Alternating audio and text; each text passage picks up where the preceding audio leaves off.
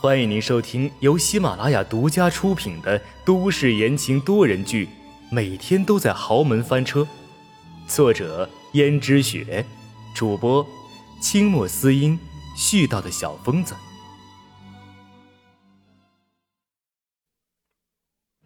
第二十五章，大不了离开江家。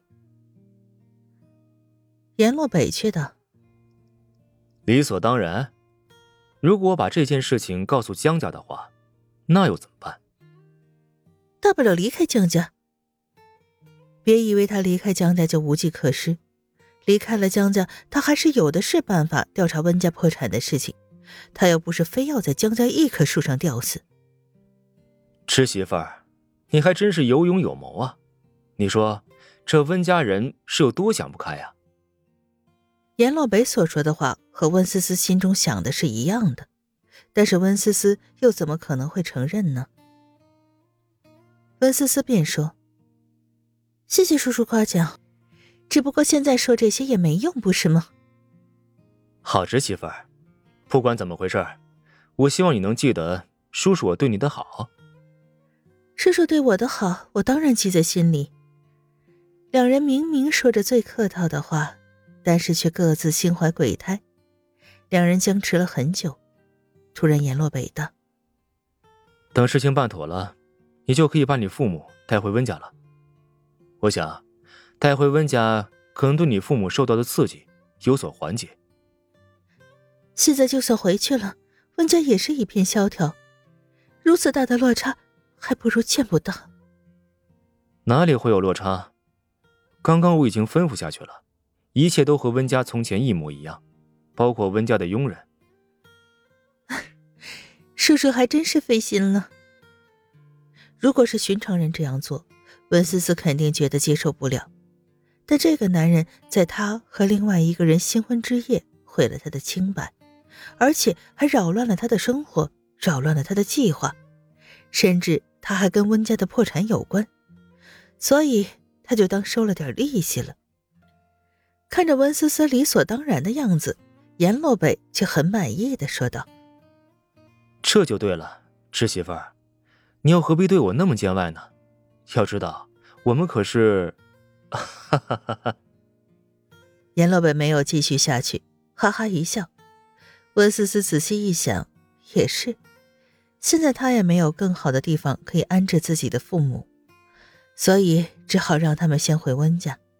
说不定父母的病情会有所帮助。现在父母都属于受了太大的刺激，神志不清。如果此时能回到温家，看到温家一切照旧的话，可能会好很多。于是温思思就坐在阎洛北的车上，回到了温家。下车后，看见温家还如同以前一样干净整洁，就好像从来没有发生过任何事情，还是那么的宁静祥和。不禁鼻子一酸，忽然想起了还在车中的父母，于是温思思连忙把父母搀扶出来。果然，温思思的父亲看见温家，激动的嘴里面啊啊的，也不知在说什么。温思思知道父亲看见温家，心里有些激动，忙说：“爸爸，我们回来了，我们回家了，走，我们回去。”温思思的父亲有些迟疑的看着阎洛北，阎洛北点点头，于是温思思便把两人搀扶着回到了温家。果然，温家从前的佣人都在一旁等着。温思思看向阎洛北，阎洛北道：“除了那些和管家打得火热的佣人，其他的佣人我都给你找回来了，而且还提前预付了他们一年的工钱。如果他们敢在这一年之中罢工，”或者是苛待温家的任何人的话，那他们得到的一切都会被收回，而且还会吃官司。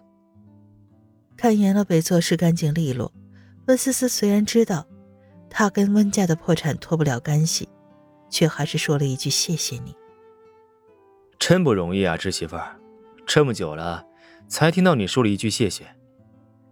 温思思白了严老北一眼，没有再说下去，而是搀扶父亲。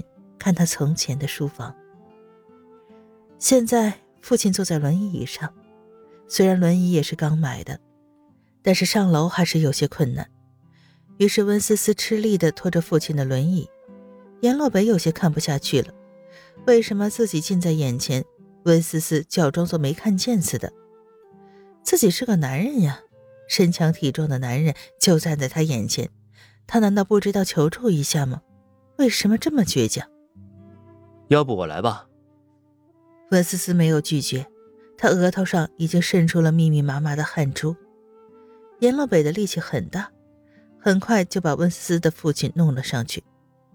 温思思带着父亲看他从前的书房，书房里的书遗失了一些，但是可能是阎洛北的助理做事心细，竟然把那些书都给补充回来。温思思抚摸着其中的一本《论语》，父亲从前的时候学历不高，但是自从事业有成之后，却特别喜欢读这些书，而这本《论语》已经被父亲给翻旧了，而现在。补充回来的却是一本崭新的，封面却是一样的《论语》，可上面岁月的痕迹再也找不回来。父亲的手颤动着，想要去拿这本《论语》。温思思连忙把《论语》放在了父亲手上，道：“爸，你还记得吗？从前这本《论语》是你最爱看的。”温思思的父亲神情有些激动。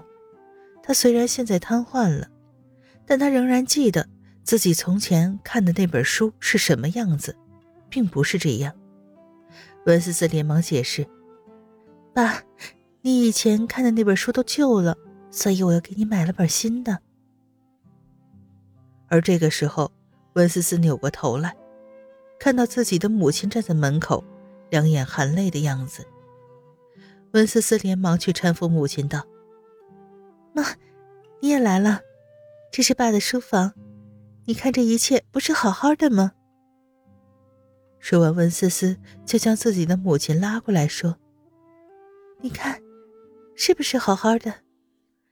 温思思的母亲拉着温思思的手，连忙问：“思思啊，刚刚才那个那个男人是，他是谁呀？”听众朋友们，本集播讲完毕，感谢您的收听。